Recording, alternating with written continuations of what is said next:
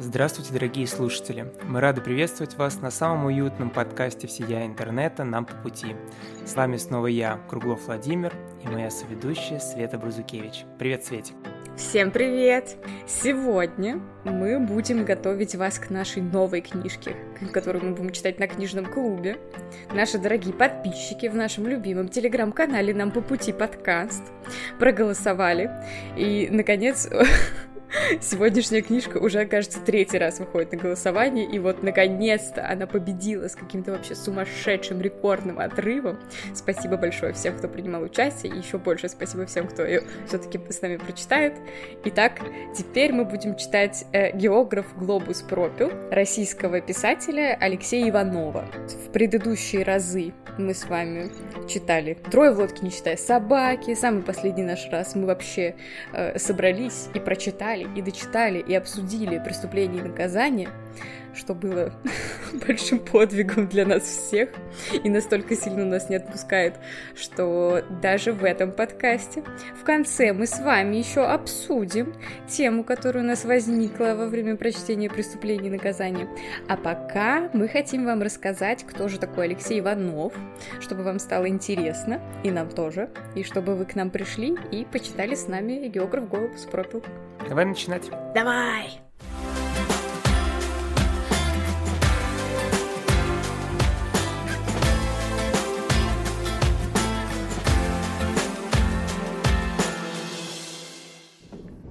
Что мы знаем об Алексее Иванове? Во-первых, это наш современник, это наш соотечественник. Алексею Иванову сейчас 53 года, он 69 -го года рождения. И родился он в Свердловской области, и в целом большая часть его литературных произведений посвящена как-то Уралу. Вот, и в целом он начинал как уральский писатель, потом он писал, ну, то есть он в целом пишет про Россию, про всю, и географически тоже много куда привязывается к разным областям, но вот э, исторически по-моему, большую часть своей жизни э, Алексей прожил. Возможно, нет, сейчас он уже, сейчас он уже уехал, но жил в Екатеринбурге. Вы наверняка о нем слышали, потому что он э, довольно-таки медийный. И, как мне нравится цитата одного из архангелов в фильме «Догма», э, «Вот народ, про что кино не снято, то и знать не надо».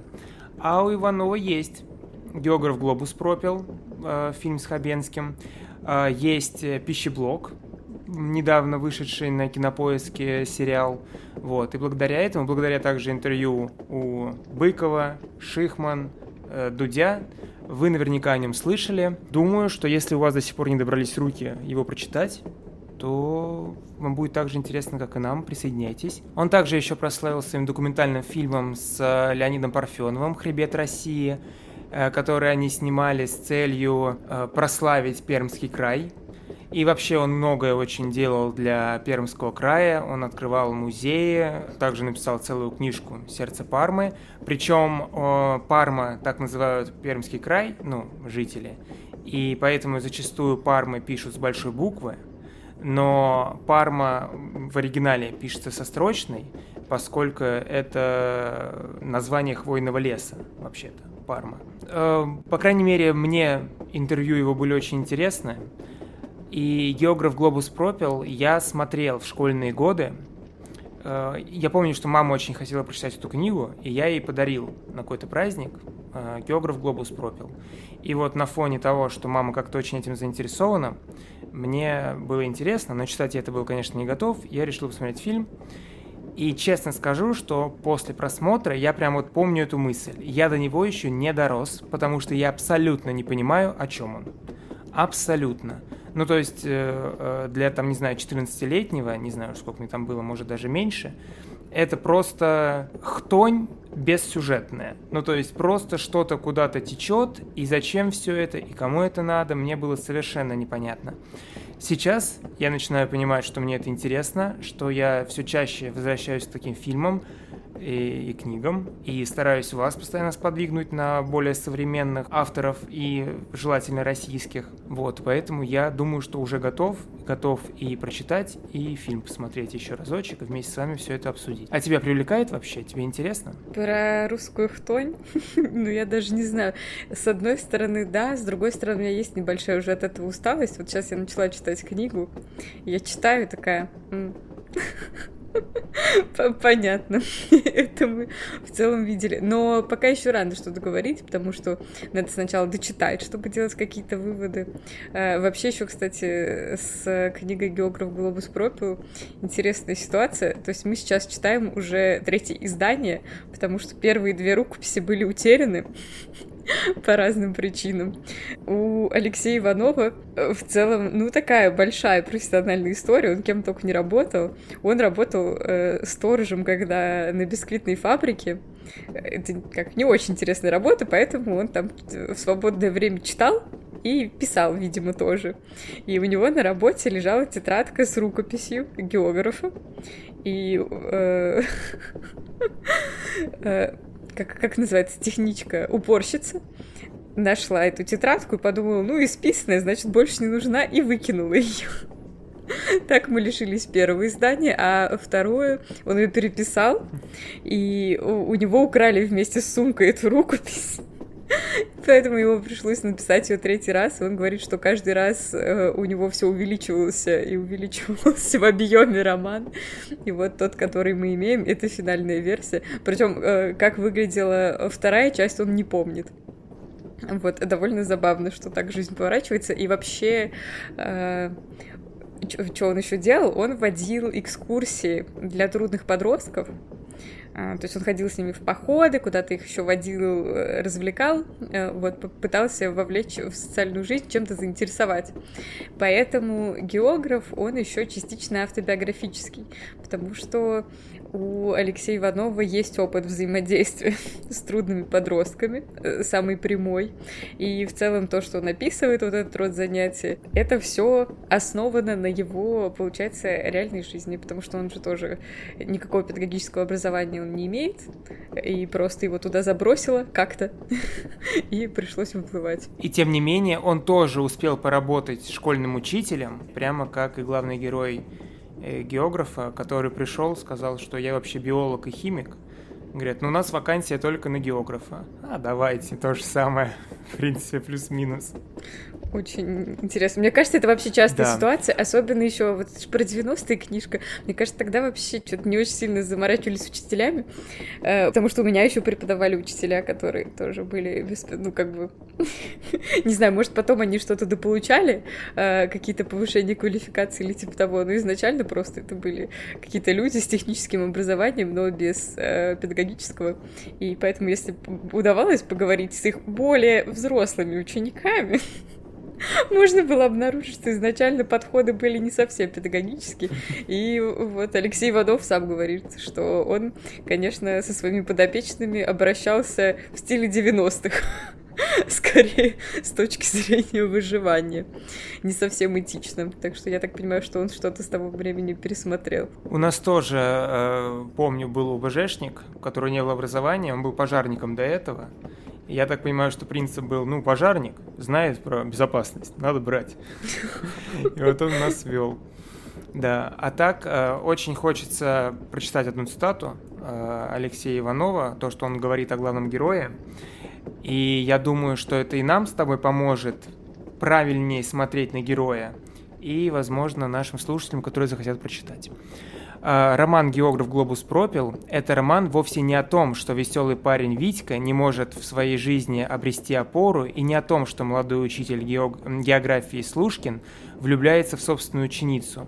Это роман о стойкости человека в ситуации, когда нравственные ценности не востребованы обществом, о том, как много человеку требуется мужества и смирения, чтобы сохранить душу живую – не впасть в озлоб... озлобление и гордыню, а жить по совести и любви. Ну, звучит очень сильно, на самом деле. Вот мне прямо сейчас сильнее захотелось прочитать, чем после того, как я просто начала читать. Наверное, в этом и есть смысл вообще того, что мы делаем. И вот этого предварительного знакомства с автором и, возможно, попытки потыкать произведение еще э, его не читая, но смотря, что о нем кто-то написал. Но вообще географы очень хорошо принимают и как книгу, и как фильм. И мне еще показалось интересным, то м- Иванову самому, например, очень нравится фильм, как он снят, потому что его произведения много экранизируют, и не со всеми он согласен. То есть э, из э, одного фильма, на Т как-то он называется. Табол. Табол, да.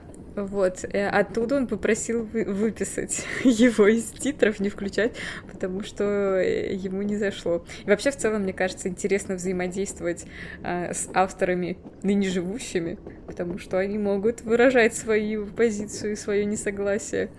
Э, и тут вот фактически есть одобрение или неодобрение. Круто.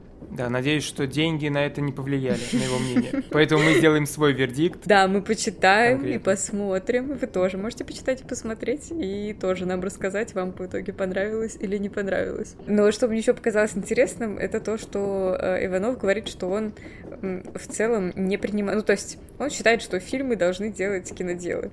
Он не переписывает э, книги, ну, он не делает сюжеты, то есть он пишет книги, а потом говорит, хотите, делайте. А, и я так понимаю, что он в целом в производстве фильма особо не принимает участие. Мы с тобой прочитали э, полгода назад, наверное, Петрова в гриппе, и это показалось интересным, когда главный сюжет, он как бы... Ну, это не сюжетные книги, а скорее вот эмоциональные. То есть хочется пропитаться. И, честно говоря, за своим поколением я часто замечаю большие укоры в адрес э, подобных героев. Ну, то есть, например, ты смотрела Левиафан. Не. Там просто герой, который тоже очень часто вместо того, чтобы что-то сделать, э, скорее прибегает к алкоголю, чем к каким-то действиям. И наше поколение его, само собой, очень осуждает, и вообще фильм воспринимает довольно плохо. Вот. Я думаю, что здесь мы можем столкнуться с тем же самым, и нужно будет от себя как-то это отогнать, что это сейчас легко об этом говорить в 2023 году, а 30 лет назад все было немного иным, и как-то вот прочувствовать, почему тогда это было по-другому, и почему э, автор говорит о мужестве главного героя, хотя большинство современников скорее уличает его в какой-то слабости. Интересно. Но то, что касается алкоголя, мне кажется, здесь не очень сложно сочувствовать, потому что это актуальная проблема как была, так и осталась. Все как пили, так и пьют. И это в целом нормализовано. Ситуация, когда ничего не делаешь, и вместо этого уходишь в какое-то антисоциальное... Ну ладно, антисоциальное поведение, я тоже, мне кажется, главный герой здесь не уходит в антисоциальное поведение. Хотя, как завязка с, со школьницей не дает мне покоя. Ну, в общем, не уверена я, что алкоголизм так уж сильно порицается в российском обществе. Ну, смотри, э, этот Мармеладов нам же пытался объяснить, почему он пьет. Вот ты его поняла, когда он рассказывал, что он пьет для того, чтобы лучше осознать свое положение и прочувствовать эту горечь на все сто процентов? Слушай, ну я его осуждаю. Я осуждаю алкоголиков вообще. Извините, алкопотребители. Но мне не кажется, что это правильно, мне не кажется, что это выход, мне кажется, что эта проблема ее надо лечить. И, э, конечно, Мармеладова я осуждаю очень сильно, и э, в целом то, что, ну, это же образ, он не карикатурный, потому что он вообще не смешной, но, тем не менее, это специально, и даже нельзя сказать, что он утрированный, я могу спокойно представить такого Мармеладова, я их видела, а, но все равно этот образ такой сильный, а, специально, чтобы показать, насколько, ну, Короче, не знаю, я, честно говоря, э, уже с которую неделю не могу перестать говорить про преступление и наказание. Вот э, так, так сильно все таки меня это впечатлило. Э, потому что, ну, это правда очень точно описано очень, очень жизненно и очень правдиво, и то, что человек действительно сам себя так оправдывает и считает, что...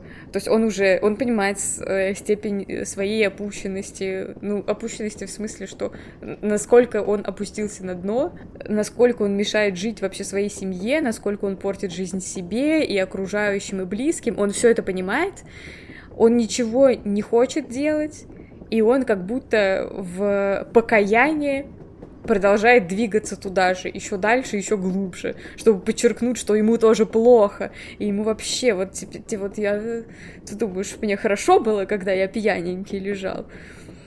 Ну, не знаю, наверное, это такое купание в, со в само... не знаю, в сочувствии самому себе.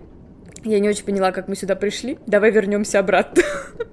Я просто э, боюсь, что это может нам немного помешать по-настоящему насладиться этим романом, так как э, с первых страниц мы понимаем, что главный герой Слушкин любит выпить.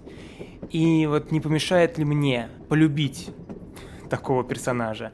Ты хоть и говоришь, что сейчас эта проблема не исчезла, она до сих пор есть, но я все-таки считаю, что она стала гораздо меньше, потому что выросло поколение в чуть лучших условиях, чем были раньше. Ну да, это точно. И это, например, нам с тобой помогает э, по-другому мыслить. И если у нас с тобой проблема, то мы... Э, не у нас с тобой, а у нас по отдельности, у тебя свои, у меня свои, то мы то мы не прибегаем к алкоголю, а пытаемся ее решить. Просто вот э, обстоятельства, которые от нас не зависели, но были более благосклонны к нам, вырастили в нас таких людей.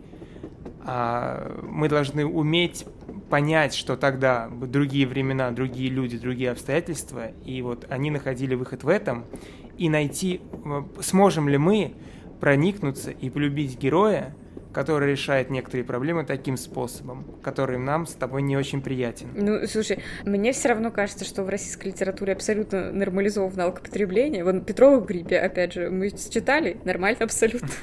Они там тоже все время прибухивали. И я не могу сказать, что это портило картину, но они там весело прибухивали, хочу сказать, и с какими-то э, кислотными приключениями. Вообще, когда я думаю, вот из того, что мы читали, из такой плюс-минус современной российской литературы. Ну как, мы пока что-то не очень много еще прочитали, но э, что Петрова в гриппе, Авиатор, э, Пелевина мы читали что? Снав. Снав читали.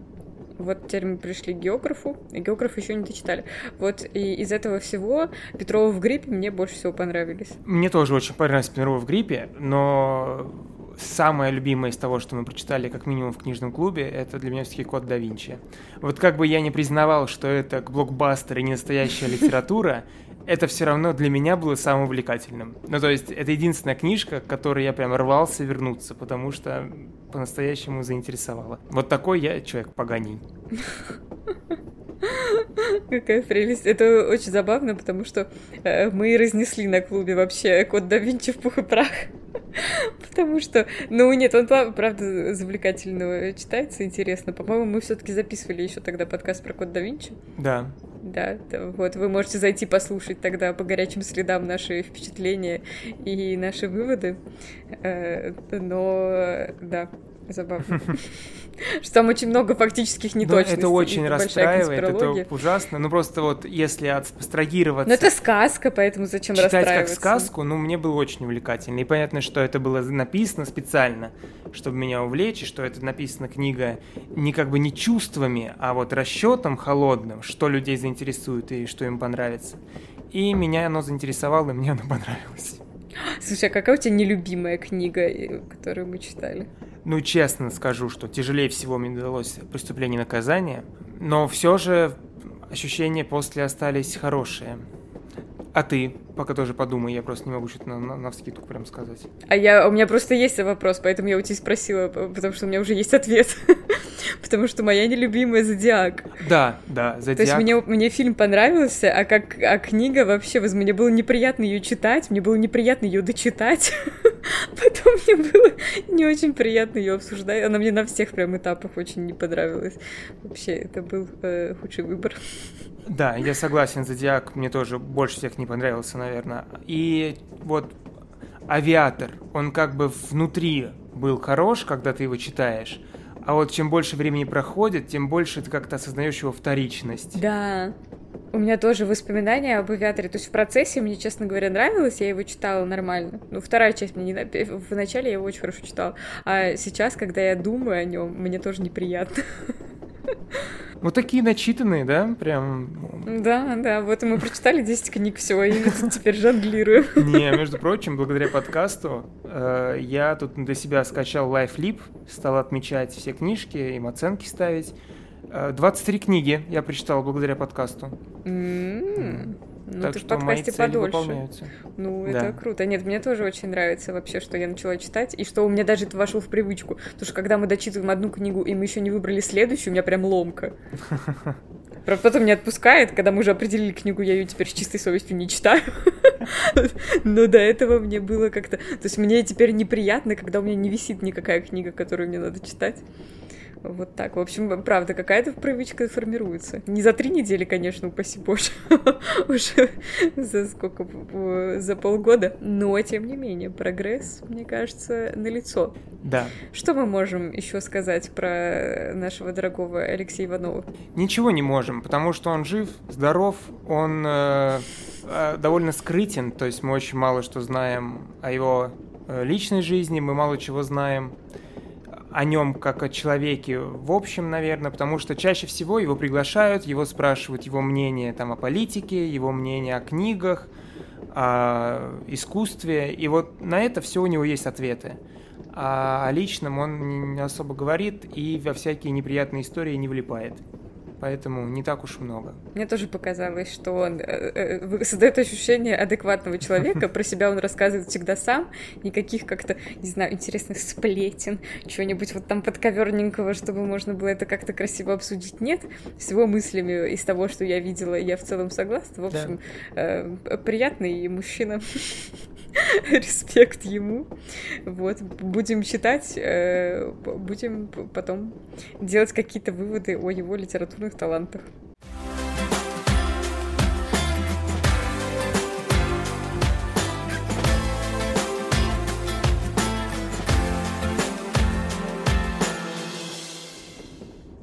Во время э, обсуждения преступления и наказания у нас э, возник спор о том, насколько смертельная казнь э, нужна в нашем современном обществе. Как ни странно, мнения разделились. В связи с чем я начал размышлять о том, что люди могли бы жить гораздо лучше, если бы все отвечали на некоторые принципиальные вопросы абсолютно точно, а не размазывали. Ну, то есть убивать это плохо. Точка. На этом должно все закончиться, и это должно вдалбливаться в каждую малолетнюю голову с самого рождения.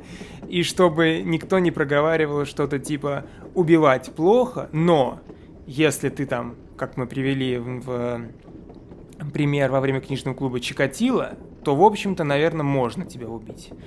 Также любят там говорить, например, как убивать плохо. А если там к тебе домой ворвался какой-то вор, и, ну, его можно, значит, убить. Вот. Об этом я думал долго. И вот, честно говоря, эта ситуация, она какая-то абсолютно невероятная. Ну, то есть, во-первых, воры э, редко приходят к тебе домой, когда ты дома.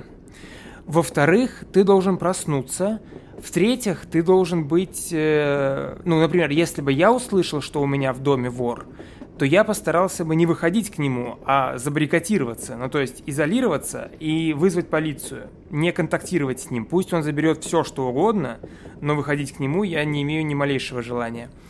А, в-третьих, э, даже если вот, например, контакт неизбежен, у меня дома должно быть оружие. Потому что если у меня из оружия бита, то, ну, не обязательно, наверное, убивать. Если уж ты побеждаешь в драке, зачем убивать, если можно обезвредить, и этого достаточно. Если вдруг так получилось, что он пришел с пистолетом, и у меня так получилось, в сейфе тоже есть пистолет, и этот сейф находится там, ну, что я могу его достать прямо здесь сейчас, и что, у нас будет перестрелка? Мы что, в голливудском фильме? Ну, то есть это все настолько невозможно, настолько невероятно, и, наверное, случилось один раз с одним человеком за всю историю, что вот все сошлось под вот этот, вот этот аргумент, что мне кажется, что его можно даже упустить.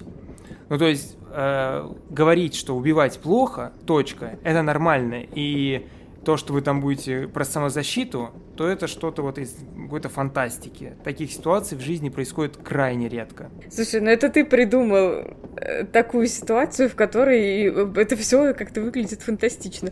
При этом, если ты женщина, ты можешь смоделировать себе намного проще какие-то обстоятельства, в которых тебе потребуется самооборона, и статистика тюремных заключений тоже нам говорит о том, что очень большое число женщин сидят за самооборону. Обычно это э, какие-то бытовые истории, то есть у тебя есть какой-то партнер, муж, э, может быть, отец, в общем, у тебя есть какой-то близкий мужчина в доме, который начинает применять к тебе насилие, и дальше, чтобы он не зарезал тебя, ты э, зарежешь его.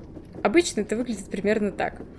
Э, и вот это та самооборона, в которой действительно вопрос твоего выживания. И опять же, статистика женских смертей говорит о том, что этот вопрос не открытый. То есть тут либо он тебя, либо ты его. Эта проблема, она очень широкая, она в целом выходит из допустимого уровня насилия в целом, опять в целом, в обществе и из того, как относятся к домашнему насилию. Но вопрос допустимости убийства при самообороне, как мне кажется, он ну, ну, есть ситуации, при которых это допустимо. Потому что, как мы обсуждали, если у тебя выбор, ты умираешь или ты садишься в тюрьму, то лучше, наверное, садиться в тюрьму. Но и опять же, мы видим, что за это сажают людей в тюрьму за превышение самообороны, и тоже открытый вопрос, хорошо это или нехорошо, но пока что законодательство склоняется к тому, что все-таки никогда лучше не убивать, и очень мало оправдательных приговоров тем, кто просто защищался.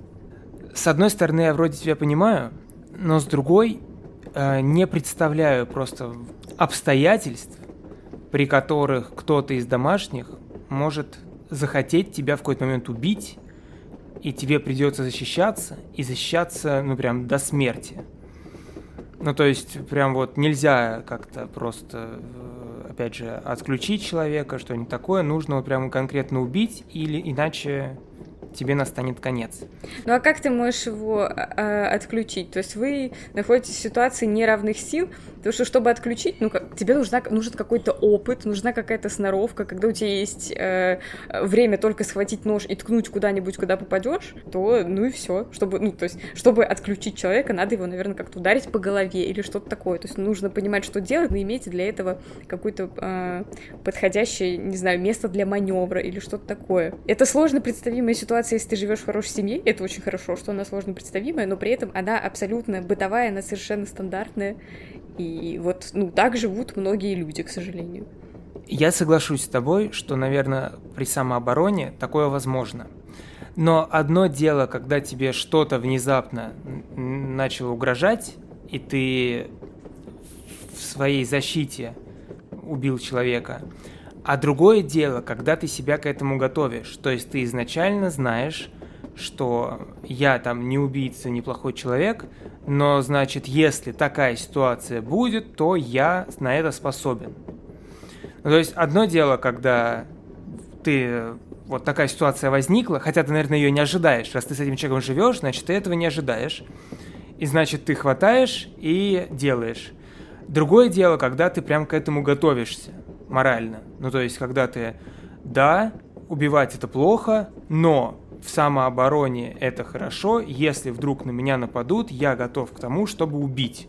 Ну, то есть ты сам себе признаешься в том, что в каких-то ситуациях ты, возможно, можешь быть убийцей. Да, это самооборона, но это не отменяет того, что ты убийца. Вот. И я это к чему? К тому, что когда мы начинаем говорить «но», это «но», оно может очень сильно по обществу расползаться. Ну, то есть для тебя убить в самообороне – это э, хорошо. И, наверное, я даже не могу с этим спорить. Но другой человек воспримет твои слова иначе. И он, например, скажет, что если меня в метро толкнули плечом, то это тоже своего рода самооборона. Самооборона своего, не знаю, достоинства. И он решит, что убить в этой ситуации возможно. И поэтому всегда, когда мы говорим «но», то все, что после «но», люди уже не особо слышат, а могут додумать своего. Можно убивать, когда убийство грозит тебе, перерастает в то, что убивать можно при определенных обстоятельствах, когда тебе этого захочется. Слушай, как ни странно, я с тобой тоже согласна, потому что у нас и есть пример Америки. Соединенных Штатов, э, в которых, э, ну там вообще в целом легализовано оружие, много у кого оно есть, и э, охрана частной собственности это просто ценность номер один.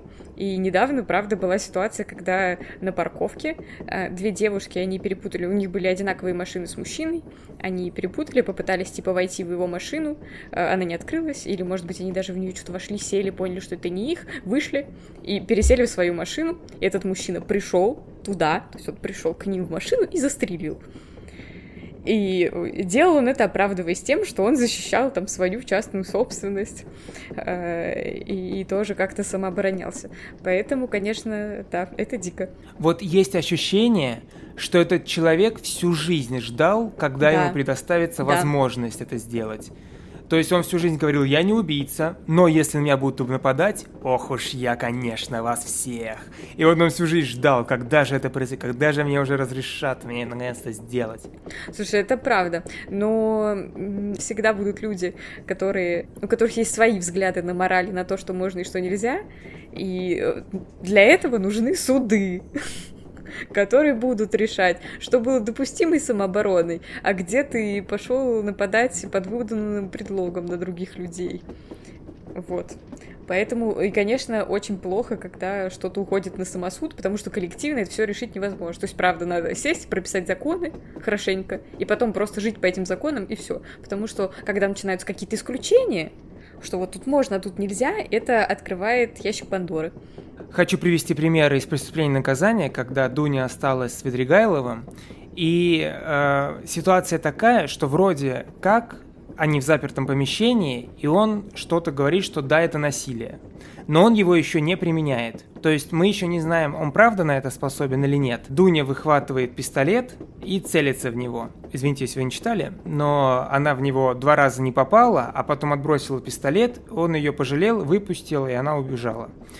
Ну, то есть мы не знаем, был ли он правда готов на как- какому-либо насилию. Может, все закончилось бы на его словах. А пуля, которая попала бы первая в него, убила бы его навсегда, и уже ну, договориться точно возможности бы не было. Э, то есть э, Соня по э, вот, логике сами самозащиты пыталась защитить себя, но еще непонятно, нужно было вообще себя защищать, или он бы сразу ей, она бы там вскрикнула что-нибудь, он бы одумался, и он бы сразу ей дверь открыл без пистолета. При том, что он не раз проговаривал, что она там первый раз в него не попала, стала перезаряжать, и он сам проговаривал, что, честно говоря, я мог бы спокойно подойти, отнять этот пистолет, ну, то есть ты им очень плохо владеешь, это для меня была не угроза. Вот, то есть он не чувствовал конкретной угрозы, он не стал нападать не потому, что она в него целилась, а потому что на самом деле он не был к этому готов. Он, возможно, хотел, но не был к этому готов. Тот факт, что Соня готова была убить его в процессе самозащиты, ну, он бы просто умер. Да, он убьет сам себя чуть позже. Но не говоря об этом, все закончилось хорошо, но многие ситуации закончились плохо, потому что кто-то решил, что все, это самооборона, и я готов убивать. Слушай, я с тобой вообще не согласна в этой ситуации, потому что ты говоришь как мент. О, что тебя не убили, тогда вот и приходите. То, что, ну, в смысле было непонятно. Мы знаем, если мы читали, что Свидригайлов опытный и неприятный человек, насильник, и Дуня тоже знает об этом, потому что она сама присутствовала при... Так почему, скажи мне, Светлана, почему он не пошел до конца? Слушай, я не знаю, он поехавший. Вот он сам не понял, почему он не пошел на конца. Как бы она...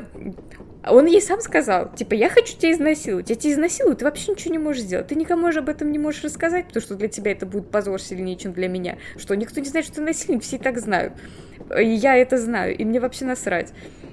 И поэтому почему он решил этого не делать, потому что, я не знаю, он восхитился ее силой, вспомнил, что он ее любит, решил, что он не совсем животное. И это в целом не совсем важно, потому что с одинаковой вероятностью он бы сделал что-то плохое, и он в итоге ну, не сделал что-то плохое. Поэтому, конечно, нельзя здесь было полагаться на то. Может быть, как раз ее, его и напугало то, что он, ну, как, он вообще офигел, когда она достала пистолет. Может быть, это и предотвратило, и он одумался и понял, что она не бедная овечка, что она готова идти до конца в том, чтобы себя защитить, но в итоге это же ее был выбор, что она решила его не убивать. И я думаю, то, что она промазала, э, возможно, тоже было не совсем случайно. Хорошо. Про убийство сложно. Я думаю, еще нашему обществу придется над этим не раз задуматься, обдумать. Давай к чему-то чуть менее безобидному. Воровство. Воровство тоже. Ну, воровать нельзя. Но если ты не ел неделю, то, видимо, можно. И более того, чаще всего встречается такое мнение, что ну и что, что я там что-то своровал в пятерочке? Я же своровал не у вот этого кассира или там кого-либо. Я своровал у миллиардера, который сидит там, что-то толстый, скорее всего, не знаю, как выглядит основатель пятерочки, владелец, но ты понимаешь, да, то есть я у кого-то миллиард, у которого там миллиардов просто, ну вот он валяется в них, а я там сникерс украл. Ну и что, ну и какая разница? Это нельзя. А вот э, э не, это можно, а вот э, своровать, воровать бюджеты, это нельзя. Это, конечно, депутаты зря делают. Хотя, ну, у тебя есть возможность своровать лишь сникерс, а у него есть возможность воровать миллион. Ну, то есть, у кого какие возможности, тот так и поступает. А мне кажется, у нас вообще нормализовано воровство как-то в обществе, да, как минимум в капиталистическом, потому что, да, и даже как будто, знаешь, не очень сильно общественно порицается не просто в пятерочке своровать, а, например, вот ты работаешь где-нибудь в какой-нибудь компании, и, ну, вот ты у начальника своего своруешь. Потому что, а чё, у него много, ему зачем вообще? Одной пар ботинок больше, одной меньше. Я в Твиттере встретил одну интересную реакцию. Совсем недавно была история про то, что я не помню, как зовут этого, эту видеоблогершу, которая не платила налоги, и ее там за это, значит... Ой, а пытаются... много, их прям стали много вязать, и Блиновскую, и Вот, Митрошину. да, я конкретно про Блиновскую. И встретил интересную, значит, реакцию, что, значит, приходит муж с работы и говорит, что вот, Блиновскую, прикинь, она там миллиард целый не заплатила. А я ему говорю, так ты сам получаешь зарплату в белом конверте и налоги не платишь. Он такой, да я-то что за своих там 30 тысяч? Вот она своих миллиардов не платит, вот так ей надо этой Блиновской. Ну, то есть, видишь, как можно все это размывать?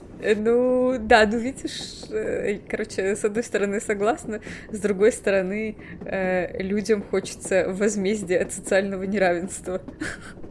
То есть они изначально воруют, чтобы у них было, ну, побольше денег, Э, хоть сколько-то, и потом, естественно, у этого нет границ, потому что никогда их не будет достаточно, и потому что если ты уже принял, что это допустимо, то ты продолжаешь вырывать дальше, почему нет?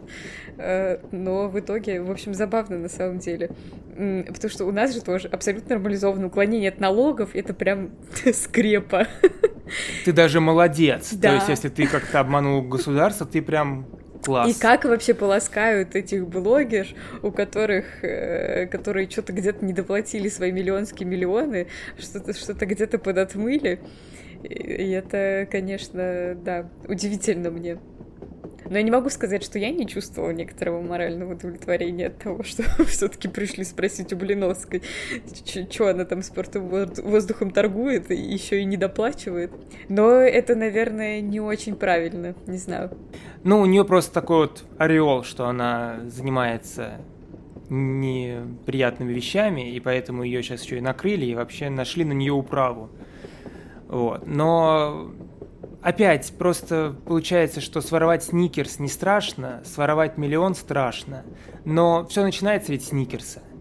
А потом... Ну, знаешь, сникерс-то тоже воровать страшно. Это вроде как нормализовано, нормализовано, а потом мы это штраф какой-нибудь и судим бабулечку за то, что она пять луковиц украла. Тут тоже на кого попадешь. Вот еще в чем проблема. Хаотичность наказания. Ты можешь годами не платить налоги, алименты, что угодно. Можешь один раз неправильно бумажку заполнить. Ты ведешь меня постоянно в полицию. Постоянно переводишь в законы. А, а я пытаюсь перетащить так тебя потому и есть. в морализаторство. Это моя самая любимая тема. Я обожаю... Да нет морали у людей. Э, Нужно воспитывать в людях мораль. И что говорить «но» не нужно. Нужно заканчивать фразу на всеми понятных тезисах. Убивать нельзя, воровать нельзя. И совершенно неважно, сколько ты своровал. Если... Просто я помню, что в моей молодости своровать что-то, ну, мелкое, понятное дело, в пятерочке, это было не что-то зазорное, а какое-то проявление крутости. Ну, то есть ты крутой, ты пошел на риск. Это что такое прям вот мужское. И вот, вот в это вот хочется, что вот прям это очень плохо. И нет никаких «но». А я э, говорю тебе, э, что никто же это не говорит «сно». Ну, то есть вот ты кого угодно спроси, воровать плохо? Да. Убивать плохо? Да. Ну а если ты увидела бабушку, вот я, вот это реальная история, был в пятерочке и вижу, как э, какая-то бабушка, прям совсем за, за пенсионный возраст, а, накладывает себе какие-то замороженные продукты. Не помню, что это было. Это было что-то на разновес. Ну, то есть это было не в упаковках, а вот навалено. И она с спокойной душой все это себе, значит, в портфель перекладывала. Я точно для себя понимаю, что это плохо, но я не пойду ее сдавать, потому что она же бабушка. Наверное, раз она до такого спустилась, значит, ей очень надо. Но, но нету понятия «очень надо». Есть понятие «нельзя воровать», других нету. Но тут это еще не твоя зона ответственности. В этом магазине есть охранник, там есть камеры. Э, как бы это не твоя работа ходить и сдавать в чужих бабушек. Спасибо тебе за это никто не скажет. И как бы кто тут судья? Я про то, что э, мораль это хорошо, и она, ну, так или иначе, она всегда существует какая-нибудь, даже если она извращенная. Но за ее соблюдением должны следить специальные люди, потому что люди сами плохо за ней следят. Катастрофически плохо. Они придумают 100 тысяч но, они как-нибудь извернутся. Э, поэтому нельзя все просто уповать на одно только воспитание, например. И вот если мы в школе погрозим пальчиком всем скажем, что нельзя воровать, что никто не будет воровать. Нет, надо за этим следить. Знаешь еще про бытовой расизм. Ну, то есть, например, э, все мы говорим про Гитлера как э, самое большое зло в этом мире. Ну, то есть, если нам нужно привести пример самого большого зла, то это обязательно Гитлер. Но во многих из нас живет Гитлер, так или иначе. Очень часто я слышал э, фразу, что-то типа, ну, все люди равны, все класс, всех люблю, но вот я ненавижу индусов. Не я конкретно, это просто вот, вот я просто с ними взаимодействовал, они там такие, сякие, вот ненавижу их. Или я всех люблю, но вот эти понаехали, и я их ненавижу. Ну, в общем-то, Гитлер это точно такой же ты, только довра... до... До... дорвавшийся до власти. Да, у тебя просто нет возможности диктовать свои правила, что-то кого-то куда-то выселять. Э, да, но это, да, это огромная проблема вообще бытового расизма, ксенофобии и всего такого, и это прям так дико. Мне очень жаль, что люди, которые страдают э, вот этими вот воззрениями на каких-то неправильных других людей из-за того, какой они нация, откуда они приехали, и что-то вот такое, что они никогда в жизни не оказывались в похожей ситуации, что они куда-то приехали и ими недовольны. Потому что это должно резко вообще менять как будто бы твое мнение на этот счет. Я недавно буквально нарвался на какой-то ролик, где, значит, русская женщина подбегает с камерой двум э, девушкам в хиджабе. И типа претензии им, типа, нафига вы это носите, вы же в России. И во мне такой плеск эмоций просто невероятный, потому что когда мы приезжаем в мусульманскую страну, мы да, в хиджабе некоторыми не ими законами, да, мы, мы не ходим в хиджабах, и вообще мы можем там говорить, ну, и в шортах, и ну, то, что у них неприемлемо совершенно, мы на это вроде как, ну и ладно. А тут вот она прям, э, почему, зачем вы ходите, вы же в России. Какой ужас. А еще Да, вот у меня есть знакомая, с которой э, не по дружбе, а по службе свела судьба. И мы как бы часто, я часто пытаюсь доказать ей, что все люди равны и равнее никого нету, где бы они ни находились. А мне пытаются доказать обратное, и всегда, когда в новостях кто-то там, ну, кто-то приезжий, значит, что-то сделал плохое, как-либо нарушил закон, она обязательно подойдет и покажет, смотри, все еще, вот ты все еще согласен, что все, значит, хорошие, все такие добрые, как ты думаешь? Тут все, знаешь, проблемы новостей, потому что, правда, на этом делают большой акцент. То есть, если кто-то не приезжий делает преступление, никто не говорит о том, что... Ну, как понятно, что это может быть как-то упоминается, но не делается акцент на том, что русский россиянин убил, расчленил, угу. потому что, ну, много, честно говоря, таких кейсов, но если есть возможность как-то отметить, что э, человек не, не из России или этнически, вот он россиянин, но он не русский, обязательно это тоже делают, и это, это претензии к СМИ, зачем вообще это надо? Слушай, а мы вот вышли на дискуссионный вопрос. Слава богу! Будь ты, например, главным редактором какого-нибудь новостного канала, что бы ты сделала? Ты бы вообще не указывала бы какую-либо национальность? в таких новостях. Мне кажется, это неэтично вообще указывать национальность в, в таких новостях, потому что зачем? Ну, ты хочешь рассказать о каком-то преступлении. Ну, то есть, может быть, в тексте можно упомянуть, что вот там... Ну, а тоже зачем урожай? Ну, короче, я не очень понимаю, как это правильно делать, э, но мне кажется, что надо... Вот вы хотите сообщить о преступлении, сообщите о преступлении, сообщите о пострадавших. Э, вот, э, что было, что произошло, как с этим борются. Вот, расскажите. А тут из этого пытаются как раз сделать дополнительную новость. Наверное, на этом можно собрать больше кликов. Э, не знаю. Может быть... Ну, короче, это вообще такая сложная ситуация, потому что изначально у тебя оптика так... Ну, в общем, в общем, странно. Не знаю, мне кажется, что не нужно указывать. Ну, как, знаешь, никто же не говорит, что рыжеволосый маньяк.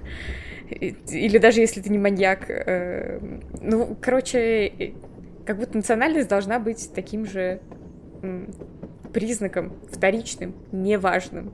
Как, не знаю, рост, э, цвет волос, еще что-то. То есть, если тебе надо найти по лицу, тогда ты можешь описать это лицо. Э, если тебе это не нужно, тогда это все лишние детали какие-то. И ведь главное из этих заголовков появляются большинство стереотипов. Когда человек видит э, в метро где-то кого-то, не знаю, с бородой, ну, какой-то неславянской внешности, ну, то сразу кинет шутки про террористов, еще что-то, то есть вот уже, потому что новости делали на этом акцент. Слушай, так ладно, только шутки, так это же правда людей проверяют, ну, то есть их дрючат все время подойдите, ну, как бы тебя, тебя постоянно шмонают, и это унизительно. Потому что вот, э, ну, я это всегда замечаю, потому что меня никогда не шмонают в России. Потому что я, я лицом выгляжу так, как люди считают, что ничего я не буду с собой нести, все такое. И очень заметно, каких людей они считают за людей, которые потенциально что-то несут. И это, конечно, чистая ксенофобия.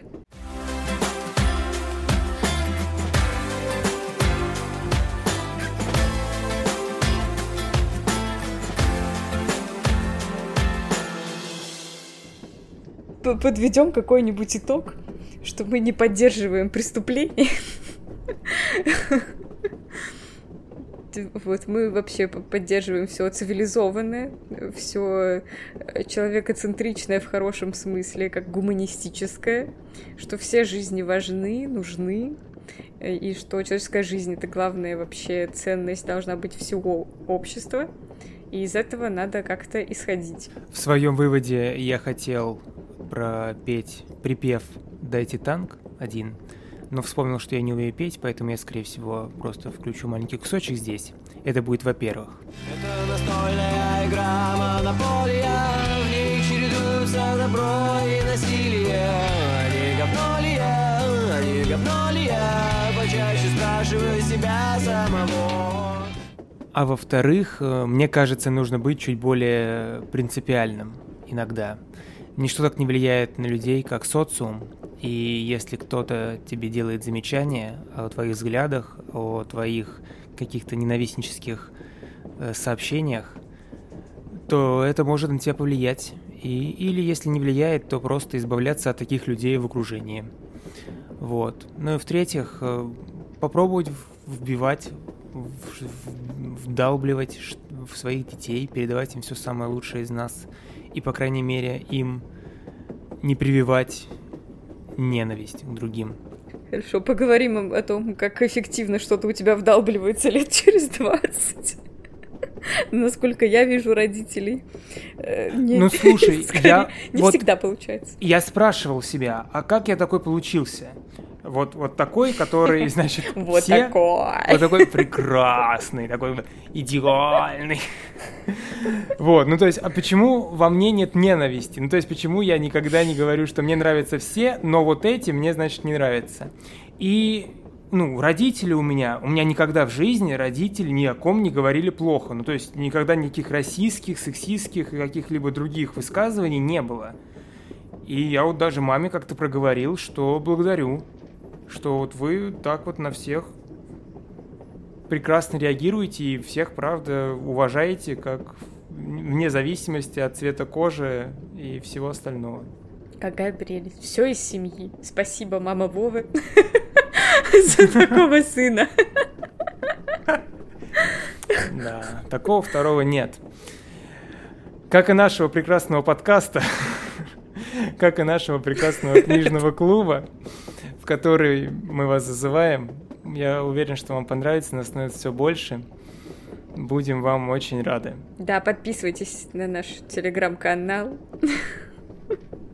Делитесь всеми ссылками, рассказывайте друзьям, как вам нравится нас слушать, как вам нравится с нами читать и как вам нравится то, что мы пишем. Спасибо большое за то, что дослушали до конца. А если не нравится, все равно приходите, пишите. Да, пишите нам о том, как вам не нравится, расскажите, мы сделаем что-нибудь получше. Да. А то нас, мы ж не знаем, что вам не нравится, так мы узнаем и исправимся. Обязательно. До скорых встреч. Всем пока. Пока.